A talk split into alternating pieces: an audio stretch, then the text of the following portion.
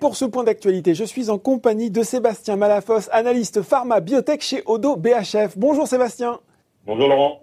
Alors, Sébastien, au plus 130%, Selectis plus 106%, Sensorion plus 78%, Nanobiotics plus 60%, Transgène plus 53%, DBV plus 35%, le tout euh, sur les trois derniers mois. Vous voulez euh, sans doute voir où je veux en venir incroyable quand même euh, ce rebond, en tout cas cette accélération du secteur des biotech sur les trois derniers mois écoulés, sur cette période un peu hors norme du Covid-19. Et on se dit, est-ce que c'est une bonne nouvelle? Parce qu'on est content, on suit le secteur et on aime ça, et, où est-ce qu'on s'inquiète parce qu'on se dit que finalement il y a quelque chose là peut-être d'un petit peu opportuniste de la part des investisseurs qui sont euh, arrivés sur ces valeurs et que cette euh, hausse pourrait n'être qu'une bulle qui euh, pourrait se dégonfler à la faveur peut-être des désillusions de gens qui ne savent pas tout à fait dans quoi ils ont investi. commence dans le dur. Alors, merci. Euh, écoutez, non, il n'y a pas pour moi de euh, euh, d'impact Covid-19 opportuniste. En tout cas, on n'est pas dans un soufflet qui risquerait de, retomber. Hein. nous, on analyse vraiment la, très bonne performance du secteur sur notamment des très bonnes nouvelles cliniques en provenance des bibliothèques. Donc, il y a un vrai fondamental qui fait le travail. On peut citer bah, notamment Terra Nexus, qui a sorti des, des très bons résultats dans la dans la somnolence dans Parkinson. On peut citer également Inventiva, euh, qui nous a sorti des, résultats canons euh, dans la NASH. on, a eu des, très beaux, des très beaux accords euh, avec des, partenaires industriels, notamment Valneva avec Pfizer ou encore Valbiotis avec avec la branche santé de, Nestlé. Donc non, non, un très très beau fondamental. Le Covid ne gâche rien, mais il n'est pas la seule raison de la hausse du secteur. Bon, donc euh, on est on est plutôt quand même euh, euh, rassuré. on voit aussi que finalement cette crise a été l'occasion, peut-être pour les investisseurs institutionnels, pour les fonds, de s'intéresser de nouveau à ce secteur en France. Oui, bien sûr. Il y a des évidemment des, fonds institutionnels qui regardent à nouveau le, secteur à la, faveur des des belles performances. Effectivement, on a d'ailleurs de plus en plus de, fonds qui sont assez actifs hein, dans la dans la gestion au quotidien des, euh, sociétés. On voit un très beau travail qui est effectué sur, euh, certaines d'entre elles. on peut citer bah, notamment Sensorion là, qui, se transforme énormément en ce moment, qui est une société qu'on regarde de près, qui, avance beaucoup. Et donc des exemples comme ça, il y en a effectivement de, plus en plus. Euh, Est-ce que euh, au niveau des, euh, investisseurs, il y a des choses maintenant à, prendre en compte pour ces nouveaux investisseurs qui arrivent sur le secteur? Bah écoutez, le, les fondamentaux euh, restent euh, restent les, les mêmes. Hein. Ça reste un secteur qui est euh, quand même assez technique et, donc c'est là où aussi nous on intervient auprès de, de nos investisseurs parce qu'ils ont évidemment pas tous hein, le, le, le, background généraliste, mm. enfin le background technique pardon. Technique, oui. euh, ce sont très souvent des, des, des généralistes et donc c'est à nous aussi de, de, de faire le travail. Ces, ces, investisseurs généralistes sont parfois un peu un peu suiveurs. Hein, ils viennent quand le, le momentum est là. Euh, donc là aujourd'hui il est là. Donc euh, à nous aussi d'attraper la, la, balle au bon et de leur montrer qu'effectivement euh, euh, bah, il y a des, des sociétés qui qui valent le, le, détour. Et donc c'est notre travail au quotidien, nous analystes pharma biotech, de d'expliciter ces, ces, histoires qui sont en train d'avancer. Et, et, donc il y en a en ce moment d'ailleurs pas mal là, qui ont des, euh, des, belles échéances en termes de, de news flow et c'est ce qu'on essaie de, mettre en, en, avant auprès de nos clients. Bon, on va peut-être en reparler, mais on, va se aller de l'autre côté de l'Atlantique là où euh, le mouvement est encore euh, plus fort avec des performances qui sont là aussi impressionnantes sur non seulement sur les progressions des sociétés, notamment celles qui travaillent sur des traitements contre le Covid-19, et puis on constate aussi quand même sur le Nasdaq ce flot d'introduction qui ne se tarit pas, phénomène incroyable. Alors je vais je vais reporter ma question aussi. Est-ce que là, on n'est pas dans un phénomène de bulle, d'excès, ou est-ce que le marché américain, de toute façon, euh, beaucoup plus important, beaucoup plus dynamique euh, que le nôtre sur ce secteur particulier, ben, ne fait que montrer sa, très bonne santé?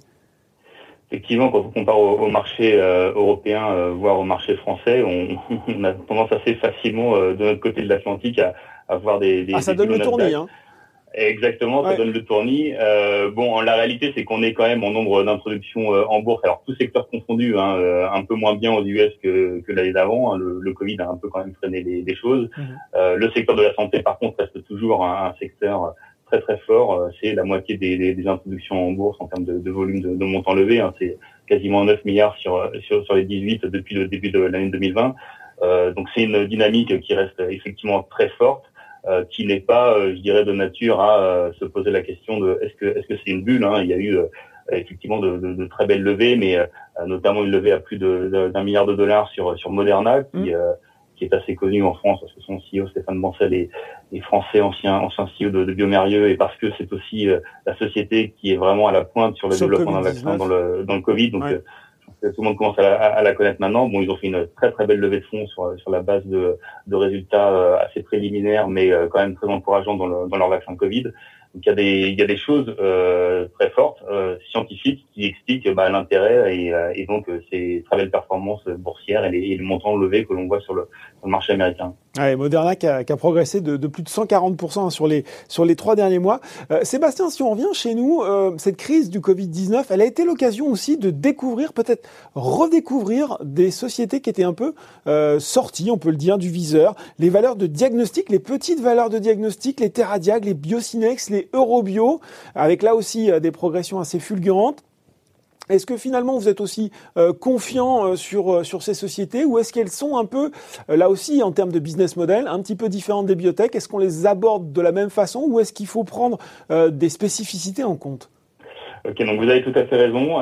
effectivement, ce sont des des sociétés qui sont un peu différentes des sociétés de biotech. Nous, on les qualifie pas comme biotech, mais plutôt comme sociétés de, de medtech. Hein, toutes ces ces petites euh, entreprises qui euh, se développent dans le dans le diagnostic. Euh, et là, effectivement, on a le sentiment qu'il y a probablement euh, plus une, une, explication opportuniste à la hausse à la hausse des cours de ces sociétés. elles ont toutes sauté à pieds joints dans le, le développement de, de tests et, et, le lancement sur le marché de tests contre le contre le, le coronavirus. Effectivement, boursièrement, ça s'est traduit par des euh, des croissances des, des, cours de bourse assez exceptionnelles, hein, x2, x3, euh, mm-hmm. peut-être même x4 hein, pour mémoire pour, euh, pour Biotinex à, à, un moment. Euh, bon, la réalité, c'est qu'il il fallait être vraiment extrêmement visionnaire hein, pour pouvoir saisir ces sociétés avant que, que le, le cours en explose. Ça s'est passé vraiment en, quelques jours. Quand vous regardez de plus près, hein, depuis maintenant quelques semaines, on est plus sur une érosion. Hein, donc là, ça devient quand même compliqué de, de gagner de l'argent en bourse sur, sur ces titres, je pense.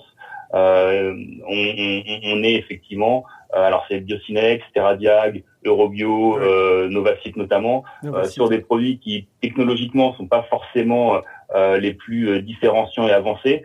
Ça reste des, des, des produits de, de, diagnostic qui sont euh, on peut le dire, des, des, des, commodités. Et maintenant que les gros acteurs comme Biomérieux, comme Roche vont vraiment arriver avec des tests en masse, commercialement, euh, ça risque d'être un petit peu plus compliqué pour tous ces petits acteurs de délivrer sur euh, sur les belles promesses. Et donc nous, on, on, on est plutôt prudent euh, par hein. rapport aux performances futures de ces sociétés. Ouais, un peu de prudence que je sens dans votre voix, Sébastien.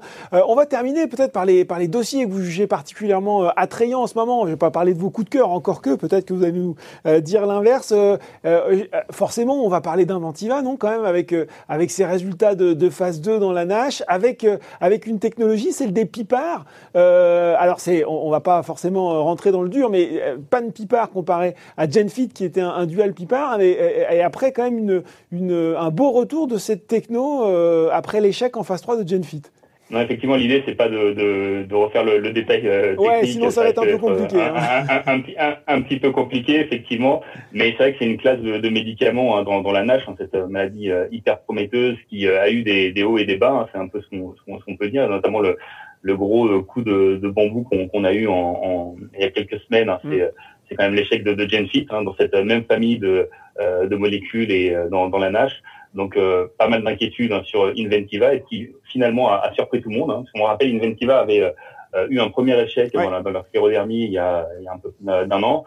Euh, et là, ils sont un peu réapparus presque de, de, nulle part, on dirait, mais avec des résultats qui sont vraiment canons et qui vraiment ne, ne souffrent euh, d'aucune critique à ce stade, qui remettent vraiment euh, la classe de, de, de, molécules dans la nage, euh, vraiment dans la dans la course en tout cas. Alors pour Inventiva, ça a comme conséquence très court terme que la société va pouvoir tenter une, une IT au Nasdaq. Ils, ils, se sont donc dévoilés sur ce sur ce projet et donc évidemment attirer de nouveaux investisseurs et et, et permettre une revalorisation encore du cours.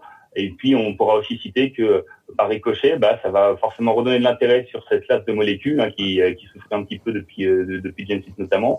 Et dans notre univers de suivi, nous, on regarde aussi de d'assez près une société qui s'appelle Poxel, Poxel, qui est oui. voilà, spécialiste du diabète, mais qui a également deux actifs dans la dans la NASH et donc un qui est un qui est un, un pépar donc pour de cette même famille de, de molécules qui pourrait être tout à fait tout à fait intéressant à l'avenir.